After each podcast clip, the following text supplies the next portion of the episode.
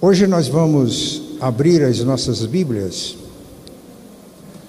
na primeira carta de Pedro, capítulo 2, e vamos fazer a, ver, a leitura do versículo 1 até o versículo 10. 1 Pedro 2, 1 a 10. Nós já fizemos uma mensagem aqui baseados neste texto, mas vamos ler outra vez. 1 Pedro 2, 1 a 10. Despojando-vos, portanto, de toda maldade e dolo, de hipocrisia e inveja, e de toda maledicência. Desejem ardentemente, como crianças recém-nascidas, o genuíno leite espiritual, para que por ele vos seja dado crescimento para a salvação. Se é que já tendes a experiência de que o Senhor é bondoso, chegando-vos para ele, a pedra que vive, rejeitada, sim, pelos homens, mas para com Deus eleita e preciosa, também vós mesmos, como pedras vivas, sois edificados casa espiritual, para serdes sacerdócio santo, a fim de oferecerdes sacrifícios espirituais agradáveis a Deus por intermédio de Jesus Cristo.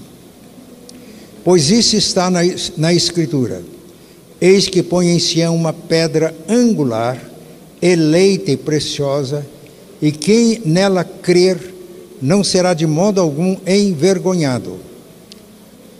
Para vós outros, portanto, os que credes,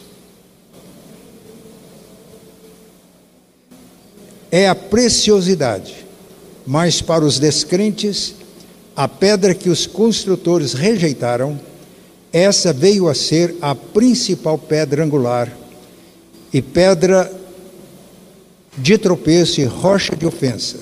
São estes os que tropeçam na palavra sendo desobedientes para o que também foram postos. Vós, porém, sois raça eleita, sacerdócio real, nação santa, povo de propriedade exclusiva de Deus, a fim de proclamardes as virtudes daquele que vos chamou das trevas para a sua maravilhosa luz. Vós sim, que antes não erais povo, mas agora sois povo de Deus que não tinhais alcançado misericórdia, mas agora alcançastes misericórdia. Como crescer em Cristo? Meus irmãos, crescimento é uma necessidade. Não só as crianças, todos nós podemos crescer. Pedro faz esta exortação: crescei na graça e no conhecimento de Jesus crescer em santidade, crescer em humanidade, cada vez mais humanos, mais maduros. Podemos crescer até na fase da velhice. Cada fase da nossa vida, eu já disse isso aqui, tem os seus desafios. E a gente e tem as suas dificuldades. A gente supera as dificuldades em cada fase, crescendo naquela fase. Que Deus nos ajude. Os irmãos olhem para a imagem que está sendo projetada. Como crescer em Cristo, e nós estamos pensando no nosso crescimento como pessoas e como igreja. Os irmãos observem que sempre que eu apresento uma imagem que traz a ideia de igreja, eu não coloco só prédio. Porque igreja é a comunhão dos santos em Cristo é um edifício vivo. Como crescer em Cristo? Olhe para esta projeção. Se paramos de crescer, não estacionamos. Pelo contrário, regredimos. Mas a gente cresce indefinidamente. Aquele grau de maturidade necessária, por exemplo, para que a pessoa se case. Tem condições de de governar, de gerir uma família e de produzir. Quando dois diferentes se unem, se tornam um, gera vida. Deixará homem, pai e mãe, se unirá a sua mulher, serão os dois uma só carne. E aí forma-se comunidade. Mas igreja, às vezes, aqui nós vamos falar hoje muito como igreja, assemelha-se muito ao crescimento biológico. Tem a fase da infância, há um crescimento mais rápido, vem a fase da juventude, vigor, vem a fase da maturidade, geralmente é uma fase de muita produção, vem a fase do envelhecimento. Igrejas envelhecem. E quando isso acontece, é necessário que haja uma revitalização. A nossa igreja é centenária, um pouco mais que centenária. E a liderança dessa igreja tem sentido a necessidade de uma revitalização de um crescimento nesta fase que estamos vivendo como igreja. Então a pergunta que fazemos hoje é esta: como crescer em Cristo? Porque o tema deste ano é crescimento em Cristo. Efésios 4,15: seguindo a verdade em amor, cresçamos em tudo, um crescimento integral, naquele que é a cabeça, Cristo, de, tem, de quem todo o corpo, e aqui é a imagem do corpo como figura da igreja, todo o corpo bem ajustado, cada parte do corpo fazendo a sua parte, efetua o seu próprio aumento para edificação em amor. Paulo une nesse texto duas figuras: a figura do corpo e a figura do edifício. Quando nós falamos edificação, 1 Pedro capítulo 2, estamos falando num edifício. Já fizemos algumas mensagens aqui baseadas neste texto. Como pedras vivas que somos, somos edificados na pedra viva, Cristo, uma casa espiritual. Não uma casa de material, um templo vivo. Então, essas duas figuras são usadas pelo apóstolo Paulo em Efésios capítulo 4, e Pedro usa a figura do edifício. Como crescer em Cristo? Vamos repetir Efésios 4:15. Seguindo a verdade em amor, cresçamos em tudo naquele que é a cabeça, Cristo. Seguindo a verdade em amor. Os irmãos creio que concordam comigo que a verdade sem amor, ela pode ser cruel. Não é verdade? Alguém pode falar verdades a meu respeito, a minha realidade. Mas dependendo da maneira como a pessoa diz, a atitude, a intenção com que diz, pode me edificar, pode me arrasar.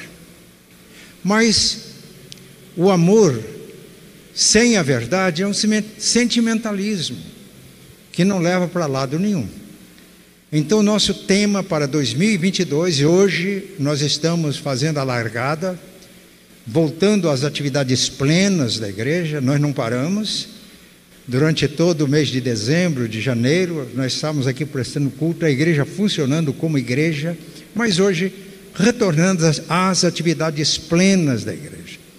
Então, tema para nós este ano é esse: crescimento em Cristo. Como crescer em Cristo? Nós vamos colocar aqui três dimensões desse crescimento em Cristo.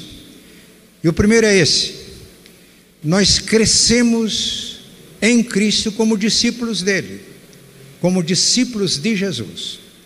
No versículo 3, se os irmãos observarem, Está escrito: se vocês já tiveram a experiência de que o Senhor é bondoso, chegando-vos para Ele, a pedra viva, rejeitada pelos homens, mas para com Deus eleita e preciosa, nele somos edificados casa espiritual. Chegando-vos ou chegando-nos para Ele. Crescimento como discípulo significa um crescimento no relacionamento com Jesus. Preste atenção, chegando para Ele significa que nós centralizamos Cristo em nossa vida.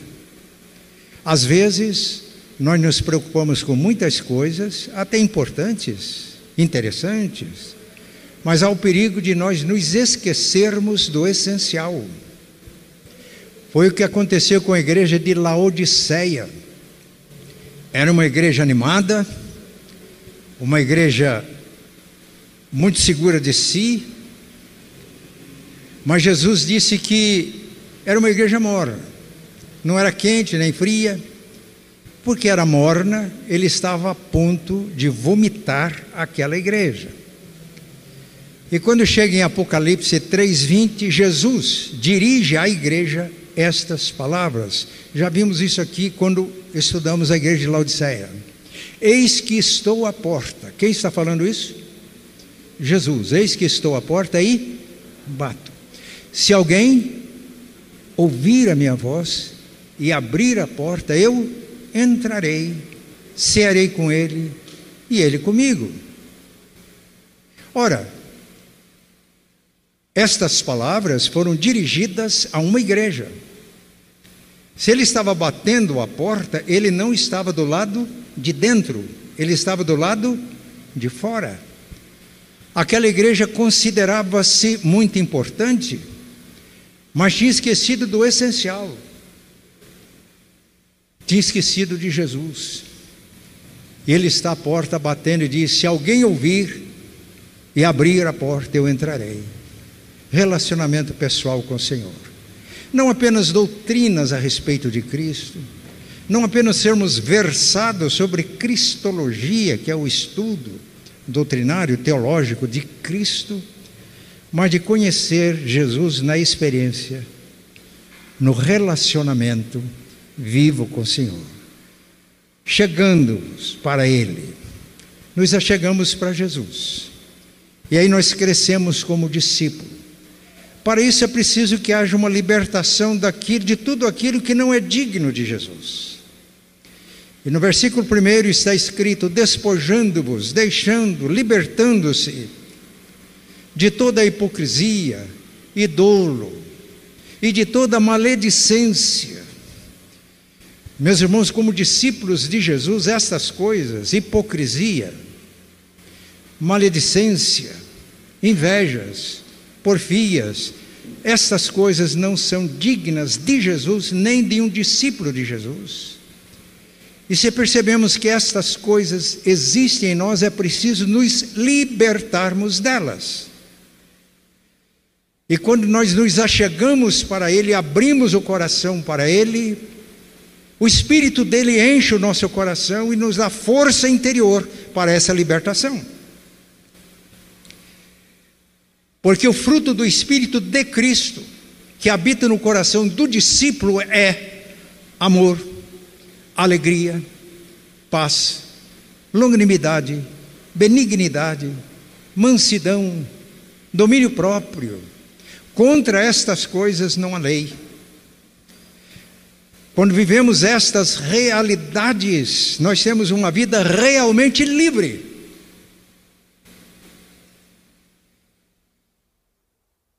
Então a necessidade de uma libertação daquelas coisas negativas e nós nos enchermos da realidade de Cristo em nossas vidas. Um teólogo alemão, Schleiermacher, ele disse que o fruto do Espírito, que eu acabei de citar, o fruto nada mais é do que as virtudes de Cristo que se manifestam na vida do seu discípulo.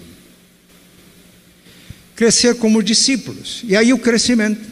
O versículo 2 desejai ardentemente o genuíno leite espiritual, para que por ele seja dado o crescimento. Nós crescemos pela palavra de Deus.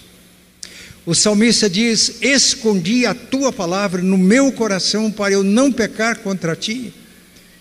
Escolheu a melhor coisa, a palavra de Deus, no melhor lugar no coração para a melhor finalidade, não pecar contra Deus, para libertar-se da hipocrisia, do dolo, da inveja, da maledicência, que corroem a vida pessoal e corroem a comunidade de discípulos, a igreja de Jesus. crescer como discípulos. Jesus disse que o discípulo não é maior do que o mestre. E aqui o mestre é Jesus. E ele disse: basta ao discípulo ser como o mestre. Então nós temos um alvo para o crescimento nosso como discípulo, ou discípulos de Jesus. Paulo escrevendo aos Efésios, no capítulo 4, ele diz que Deus deu dons à igreja: apóstolos, profetas, evangelistas, pastores e mestres. Efésios 4:12, com uma finalidade: para o aperfeiçoamento dos crentes, o treinamento dos crentes para que os crentes se edifiquem e para que os crentes exerçam o ministério. Até, aí o versículo 13, que todos cheguemos à unidade da fé, ao pleno conhecimento de Cristo, na medida da estatura de Cristo. Qual então o nosso alvo de crescer como discípulos? Não vamos ser melhor que o Mestre mas Jesus disse que a gente pode ser igual ao Mestre. Ou podemos crescer de tal maneira que o amor de Jesus, a graça de Jesus, a beleza de Cristo se veja em nós. Este é o alvo do crescimento como discípulos. Meus irmãos, esse é um projeto fascinante, por uma razão muito simples. Se Jesus é a medida do nosso crescimento, quanto mais nós crescemos, mais necessidade sentimos de crescer. Concordam comigo? Na década de 60, eu vi um um professor de economia dizer uma frase que eu guardei. Ele disse: quanto mais desenvolvida é uma nação, mais necessidade mais ela se empenha por se desenvolver. E quanto mais subdesenvolvida é uma nação, mais a tendência de aumentar no subdesenvolvimento. Por isso eu afirmo que o discipulado é, um, é o projeto mais fascinante de vida.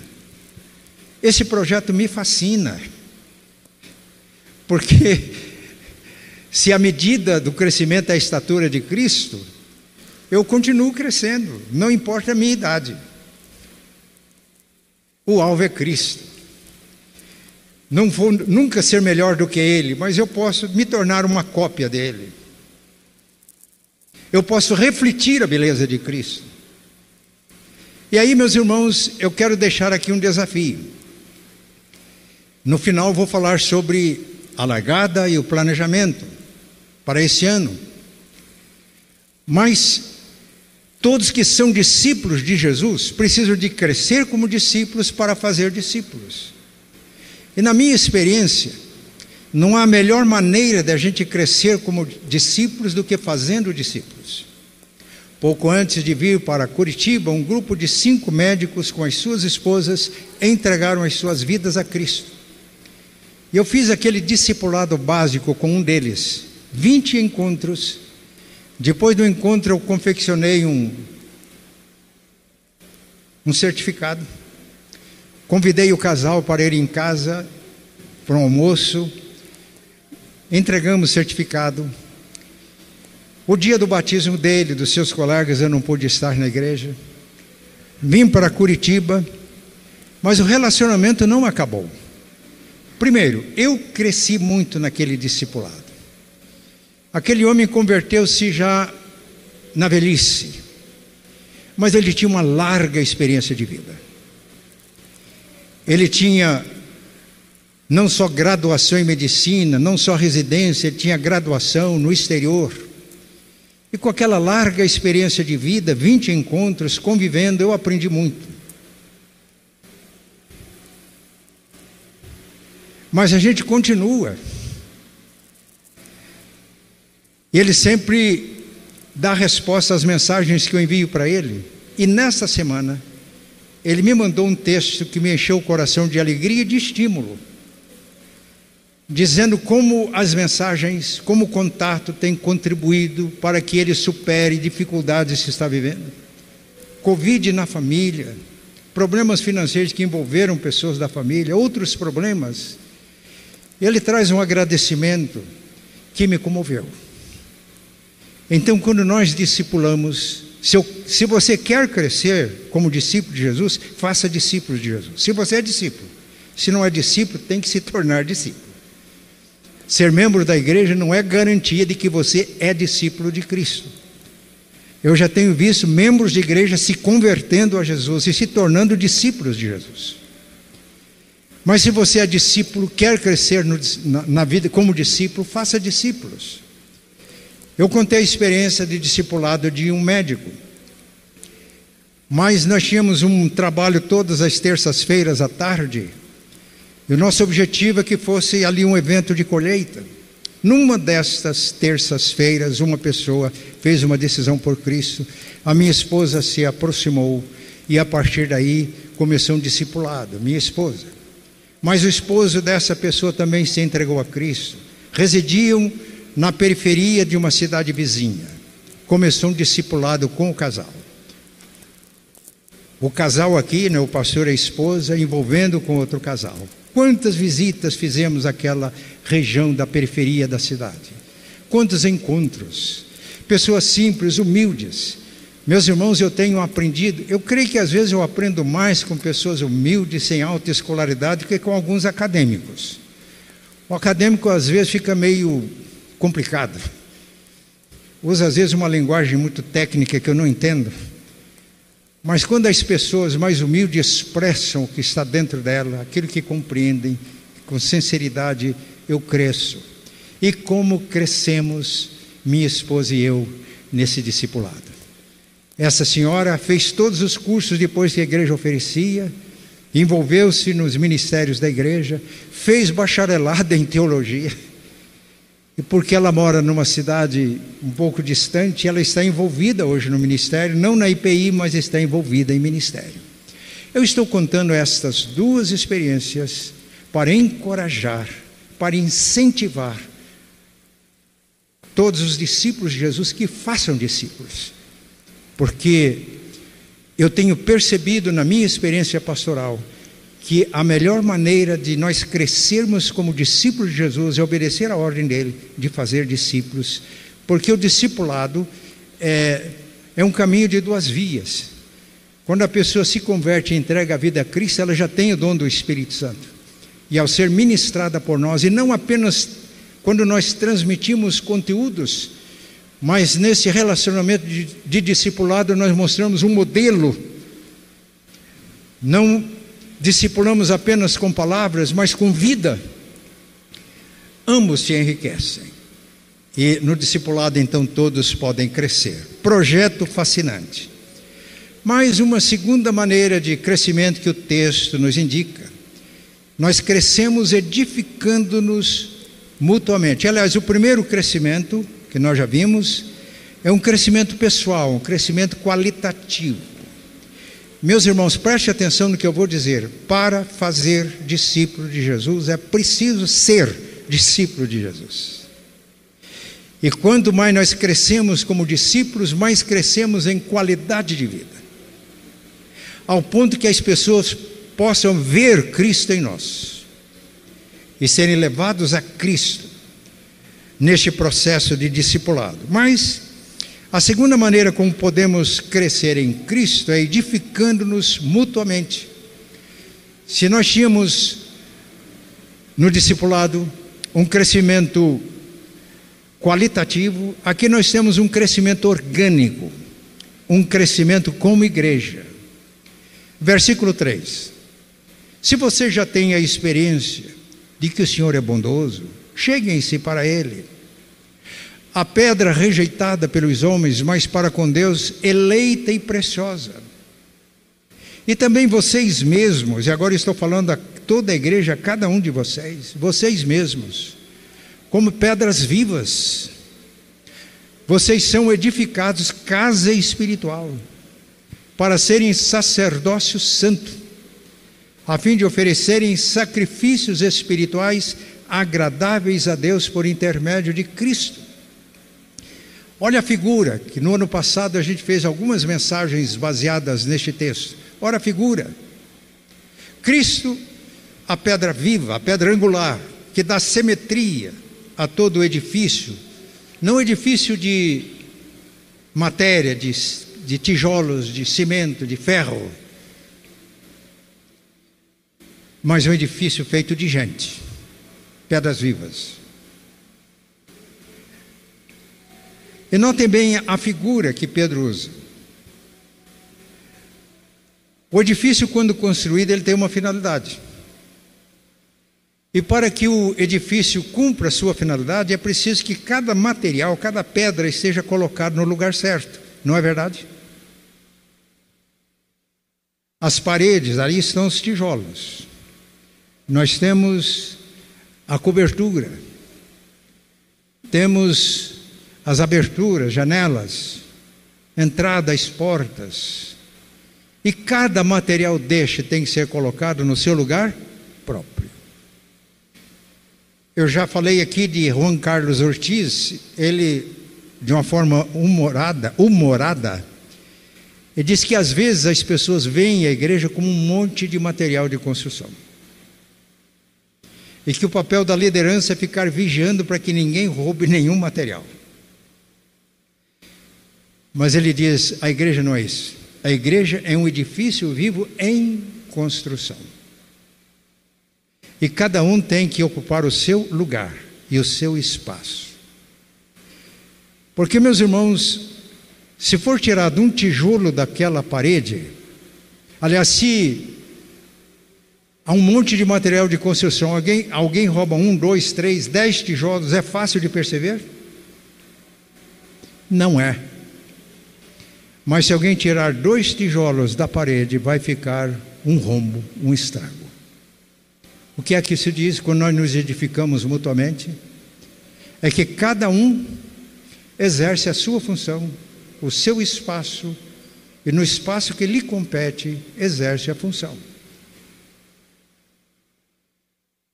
E o alvo é o, é o da nossa, do nosso tema neste ano. Seguindo a verdade em amor, cresçamos em tudo naquele que é a cabeça, Cristo, de quem todo o corpo, a figura agora é o corpo, todo o corpo bem ajustado e consolidado por suas juntas, ligamentos. E quando cada parte do corpo exerce a sua função, torna possível o aumento de todo o corpo, a edificação de todo o corpo em amor. Esta é a figura. É o crescimento orgânico. É o crescimento como igreja. É o crescimento como comunidade. Porque sem o crescimento qualitativo, crescendo-nos na medida da estatura de Cristo, que discípulos nós vamos fazer? Aliás, Jesus fez uma advertência. Ai de vós, escribas e fariseus hipócritas, e eles eram líderes religiosos, porque vocês rodeiam o céu e a terra, a terra e o mar para fazer um discípulo, depois vocês o fazem filhos do inferno duas vezes mais do que vocês. Crescimento numérico da igreja, que não é feito por discípulos de Cristo, que fazem discípulos de Cristo. A igreja não cresce, ela incha. Não há nenhum crescimento sustentado, permanente. Sobe e desce. Esse é o primeiro desafio. Mas a vida cristã jamais é vivida em isolamento. O individualismo absolutamente não é cristão. Nós fomos criados para viver em comunhão uns com os outros. Essa é a nossa natureza. O nosso Deus é comunidade em si. Cremos no Deus Trino, Pai, Filho e Espírito Santo. Três pessoas distintas, iguais em poder e glória, mas que constituem uma pessoa. Esta é a comunidade original e fomos criados à sua imagem e semelhança, e só somos plenamente humanos se nós vivemos em comunhão com Deus Trino e em comunhão uns com os outros no corpo vivo de Cristo. O individualismo é mundano, não é absolutamente cristão. Por isso a necessidade do crescimento orgânico, formando comunidade Eu já citei diversas vezes aqui, vou citar até que cada um de vocês saiba de cor. 1 Pedro 4,10. Servir uns aos outros, cada um, não fica ninguém de fora, de acordo com o dom que recebeu, como bons administradores da multiforme e rica graça de Deus. A igreja, a comunidade, comunidade que é, que é apoio para a comunhão, Nessa comunidade, todos servem e todos são servidos. Servidos. Não fica ninguém de fora, servir uns aos outros, cada um conforme o dom que recebeu, como despenseiros, administradores da multiforme graça de Deus, a multiforme graça de Deus que tem recursos para suprir todas as nossas necessidades, é um depósito que Deus deu à sua igreja. E o administrador disse: não é o pastor, só, não é só o conselho da igreja. Cada membro da igreja administra graça. E quando ministramos uns aos outros, nós crescemos em comunhão, crescemos em unidade. E meus irmãos, aqui está a motivação para tudo isso: é o amor de Cristo. João 13, 34 a 35, Jesus disse: eu dou para vocês um novo mandamento: que vocês amem uns aos outros assim como eu amei vocês.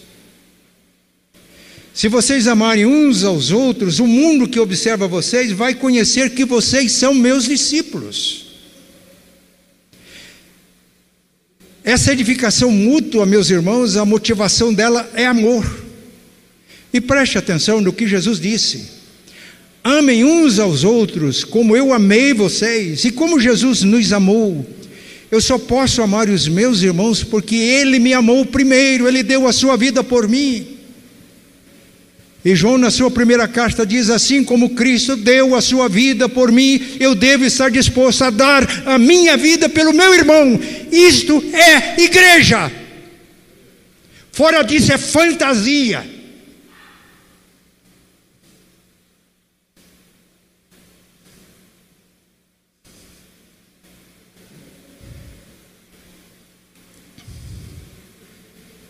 Essa edificação mútua, motivada pelo amor, cria uma comunidade.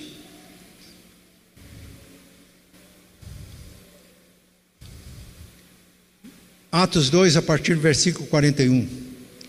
Aqueles que creram em Jesus e foram batizados perseveravam na doutrina dos apóstolos, no ensino dos apóstolos, nas orações, na comunhão, no partir do pão, perseverança. Em cada alma havia temor, reverência a Deus. E os apóstolos realizavam naquela comunidade sinais e prodígios. Era uma comunidade que não apenas falava do reino, mas ela demonstrava os sinais do reino na vida da comunidade. Não havia entre eles necessitado algum porque aqueles que tinham muito repartiam com os que tinham menos. Então ninguém passava fome e necessidades básicas, porque era o amor do Pai, o amor de Cristo, que é a motivação dessa vida comunitária. Diariamente reuniam no templo, mas partiam também o pão de casa em casa com alegria e singeleza de coração reuniões no templo, mas reuniões de casa em casa. Esta é a visão que Deus deu a esta igreja. Termos reuniões de celebração, cultos, mas nós irmos de casa em casa, como no modelo que nós temos em Atos capítulo 4 louvando a Deus. O louvor para aquela comunidade não eram apenas cânticos esporádicos cantados na igreja ou em alguns encontros, era uma atitude permanente daqueles irmãos. Eles viviam na atitude permanente de louvor. E quando uma comunidade vive numa atitude permanente de louvor, ela está sempre alegre, cheia de gratidão, caindo na simpatia do povo. Diferente das autoridades que perseguiam essa comunidade, o povo simples, humilde, os eleitos, famintos e sedentos de justiça, viam para aquela igreja, diz que coisa bonita. E aquela comunidade caía na simpatia do povo. E aí o versículo 47 encerra: Enquanto isso, enquanto tudo isso acontecia, acrescentava-lhes o Senhor dia a dia os que iam sendo salvos. Essa deve ser a nossa visão. Crescimento em qualidade, como discípulos de Jesus, e o nosso alvo é Ele. Crescimento orgânico, como igreja, como comunidade, motivados pelo amor. Assim como Cristo nos amou, nós amamos, irmãos, ministramos uns aos outros meus irmãos, quanto mais madura é uma comunidade, mais feliz é a comunidade, mais leve, mais solta. Ninguém está exigindo que outro sirva, todos têm a disposição de servir, não é assim que está aqui? Esta é a nossa visão, é o ensino bíblico sobre a igreja. Mas além de crescermos como discípulos de Jesus em qualidade, além de crescermos edificando-nos mutuamente, um crescimento orgânico. O texto nos ensina a crescermos como uma, como uma comunidade missionária. Depois de dizer que os que rejeitaram Cristo tiveram que experimentar o jugo de Deus, o juízo de Deus. Pedro, no versículo 9, diz: Vós, porém, vocês, porém, são raça escolhida, eleita, reino de sacerdotes, nação santa, povo de propriedade exclusiva de Deus, para proclamarem as virtudes daquele que os chamou das trevas para a sua maravilhosa luz.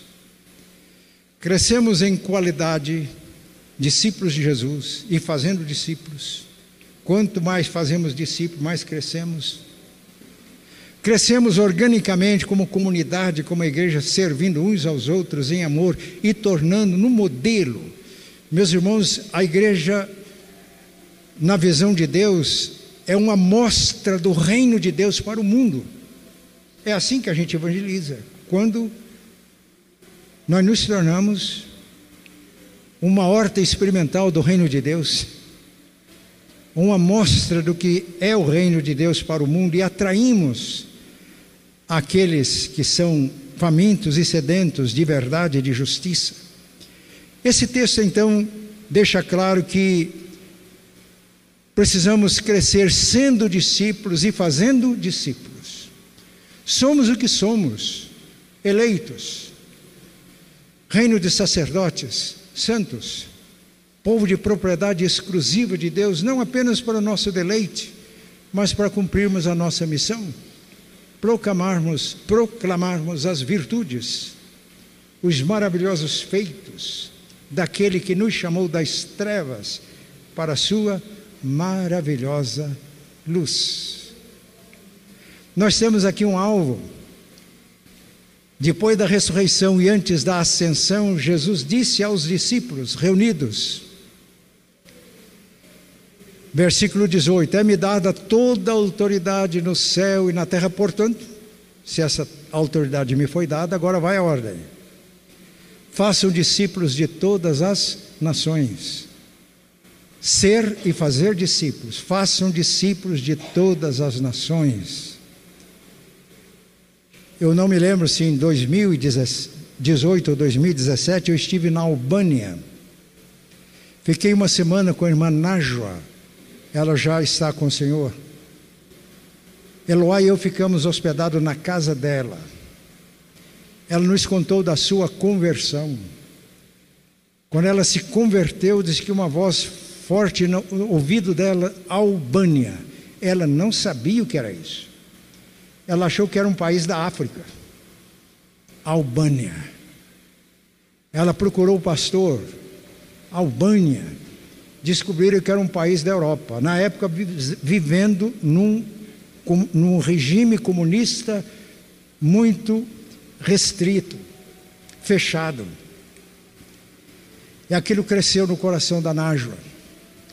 Ela foi, mas não conseguiu entrar na Albânia na época. Ficou em Kosovo durante algum tempo. Depois conseguiu entrar na Albânia. Plantou uma igreja na capital da Albânia. Depois, pessoas daquela igreja plantaram outra igreja numa cidade próxima. Albânia, como São José dos Pinhais, em Curitiba. E estive lá, estive nessa segunda igreja. A primeira igreja já com toda uma liderança constituída, a igreja vivendo. A segunda igreja já tinha um, o primeiro pastor, já era missionário na Grécia quando eu estava lá. E a igreja tinha um pastor nacional, convivemos com ele, foram momentos ricos. Foi uma das experiências mais ricas que Eloá e eu passamos naquela semana convivendo com a Nájua uma mulher que faz discípulos e que se tornou na, na, na Albânia num ponto de apoio para outros missionários que foram enviados para lá. Ela me levou ao templo e eu fiquei feliz quando numa placa estava lá um agradecimento à igreja onde eu era pastor pela contribuição para a construção daquele templo que era necessário para dar prosseguimento aos trabalhos. Façam discípulos de todas as nações. Façam discípulos a partir de onde você está. A esposa de Jaime Kemp, a Judite, ela se impressionou com essa mensagem de fazer discípulos. Ela começou a pedir discípulos a Deus. E um dia ela estava orando: Senhor, me dê discípulos, eu quero fazer discípulos, mas eu não quero forçar nada. Assim como o Senhor mandou Ananias lá na casa de Judas para ministrar a Saulo, eu estou disponível. E quando ela estava fazendo essa oração, Deus falou firme na mente: Teus filhos. E ela entendeu que ali estava o ponto de partida para fazer discípulos: Teus filhos, teus parentes, teus amigos. Se existe hoje, nesta manhã aqui, alguém em casa assistindo e que ainda não é discípulo de Cristo, é um campo missionário. E todos vocês que estão aqui assistindo presencialmente ou em casa, que é discípulo de Cristo e tem Cristo no coração, é missionário. Nós crescemos como comunidade missionária de missionários. Em 1963, eu era bem mais jovem do que sou hoje. Eu estava assistindo a uma palestra, um frade dominicano, Frei Carlos Josafá. Ele era bem jovem ele disse coisas muito interessantes, depois uma, um momento para perguntas. Aí levantou-se uma pessoa e diz: Frei, eu sou jornalista. Ele diz: e o jornalismo para mim é um sacerdócio.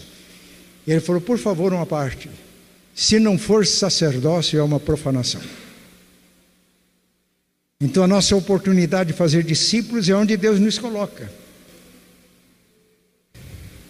Se você é um advogado e não for sacerdócio, é uma profanação. Se você for um médico e não for sacerdócio, você faz todo o seu trabalho pelo, pelo retorno financeiro, é uma profanação, é uma atitude mercenária. E eu poderia enumerar aqui todas as profissões e todas as atividades humanas. Faça discípulo a partir de onde você está. Se onde tem um coração sem Cristo é um campo missionário. Onde há um coração de Cristo habita é uma força missionária. E a nossa oração é para que Deus nos abençoe, para que possamos crescer como comunidade missionária. Eu já citei, mas vou fazer mais uma vez a advertência. Sem o crescimento qualitativo, sem o crescimento orgânico, sem o crescimento qualitativo como discípulos de Jesus, sem o crescimento orgânico, crescendo como comunidade para suportar uma real e verdadeira comunhão, a gente não faz discípulos, nós faríamos prosélitos. Essa é a advertência de Jesus que eu vou repetir. Ai de vocês, escribas e fariseus hipócritas, eram os líderes da igreja judaica de Jerusalém.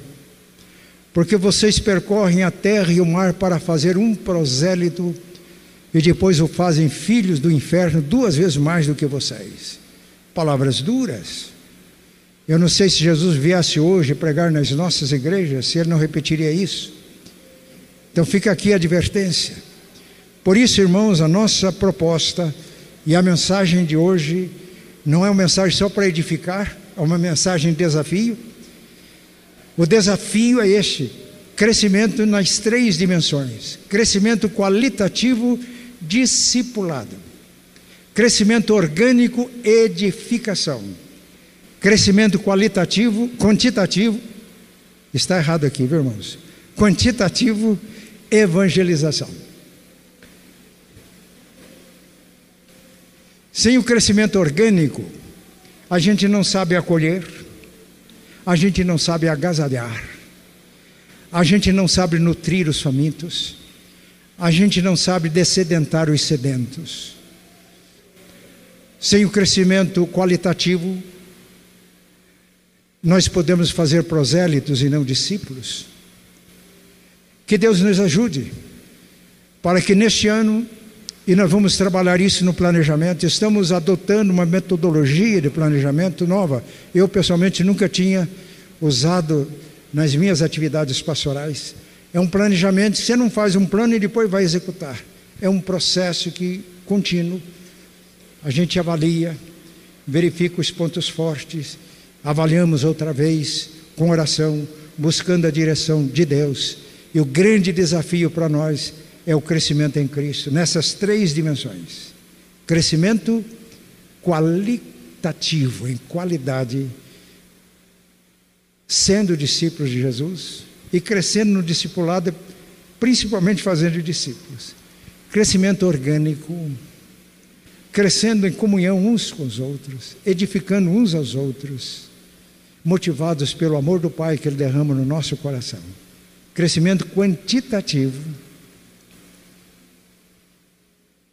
sendo todos nós, como crentes, discípulos, cópias de Jesus, comunidade de discípulos que refletem a beleza de Cristo, agora tocando o mundo e aglutinando aqueles que estão famintos e sedentos de verdade, de justiça.